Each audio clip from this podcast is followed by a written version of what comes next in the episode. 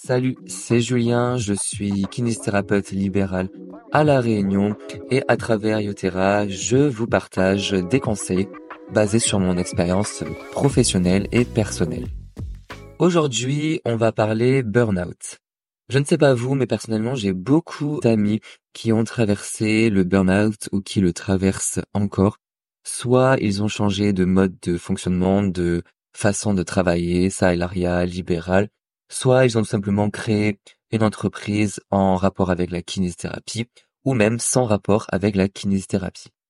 Le sujet du burn-out, c'est un sujet très vaste, je ne suis pas psychologue, alors je vais tout simplement partir de mon expérience personnelle.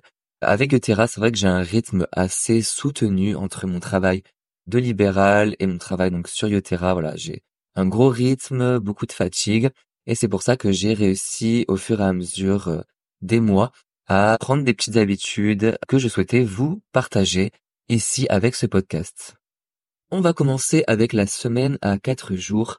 Vous savez, c'est un modèle qui commence à se répandre de plus en plus dans le monde du travail et je voulais l'appliquer au monde de la kinésithérapie, donc je vous partage un petit peu mon expérience. Une semaine à cinq jours, c'est trop. Si vous voulez tenir sur le long terme et apprécier vos journées, de mon expérience, la semaine à 4 jours est primordiale. Gagner un peu moins pour profiter plus, voilà mon conseil numéro 1 pour éviter le burn-out.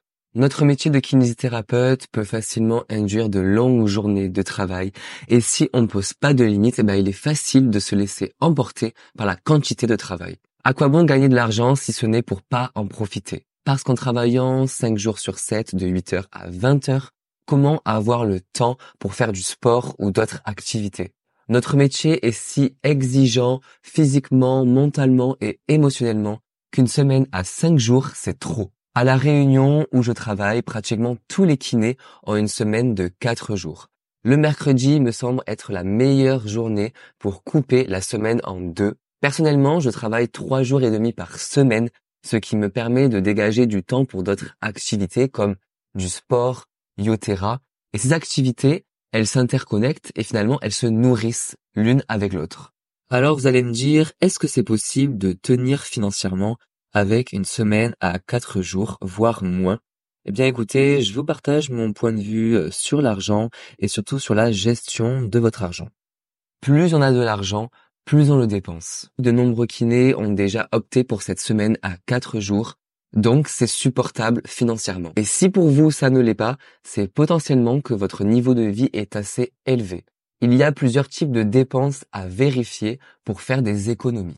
En numéro 1, il y a les dépenses dont vous pouvez vous passer, comme les nombreux abonnements qu'on peut avoir sur Internet en ce moment, les Netflix, les Disney+, etc., etc. En numéro 2, il y a le train de vie. Identifiez les dépenses superflues comme les voyages luxueux ou les marques très chères. Et en numéro 3, il y a les besoins réels. Réfléchissez à vos besoins réels et demandez-vous si vous avez vraiment besoin de certains biens matériels pour être heureux. Est-ce que vraiment vous avez besoin d'avoir le dernier modèle de voiture à la mode ou le dernier iPhone? En identifiant et en réduisant ces dépenses non essentielles, vous serez en mesure de supporter financièrement une semaine à 4 jours et donc vous aurez davantage de temps libre pour profiter.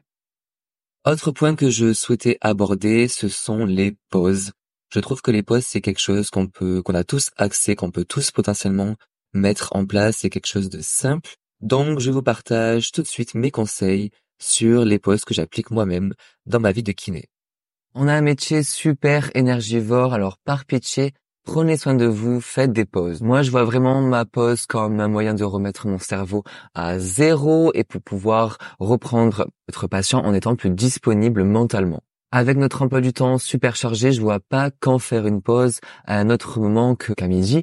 Et si vous pouvez pas le faire à midi, ben, prévoyez un moment dans votre agenda. Alors, il n'y a pas de pause miracle. Le but est de trouver la pause qui te convient le mieux, qui te plaît le plus. Et ça, ça te permettra de tenir dans la durée. Mais tu peux aussi varier les plaisirs pour ne pas tomber dans la routine. Alors je vais vous parler de ce que j'expérimente, de ce que je connais personnellement. Moi, ma pause, eh bien, elle dure une heure. Je prends le temps de manger devant un film ou une série et ça, ça me permet de m'évader de mon quotidien. Et ensuite, j'enchaîne avec soit une méditation. Je vous recommande l'application Petit Bambou, c'est français, alors c'est très cher.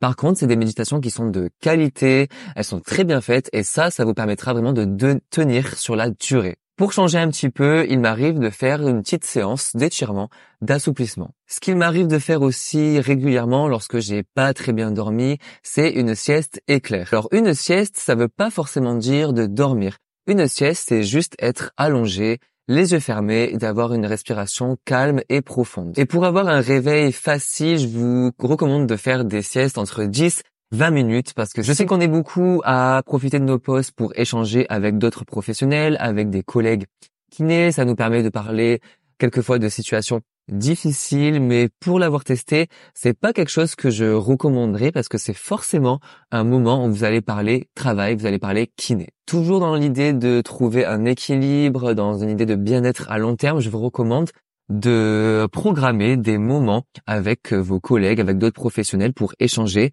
mais pas lors d'une pause le midi. Voilà, j'espère que ce podcast sur le burnout t'aura plu. En tout cas, l'article complet est disponible sur yotera.fr gratuitement. Et si le podcast a vraiment plu, essaie de le partager à des amis kinés, de me laisser une petite note, un petit commentaire sur ton application d'écoute. Et je te dis à la prochaine.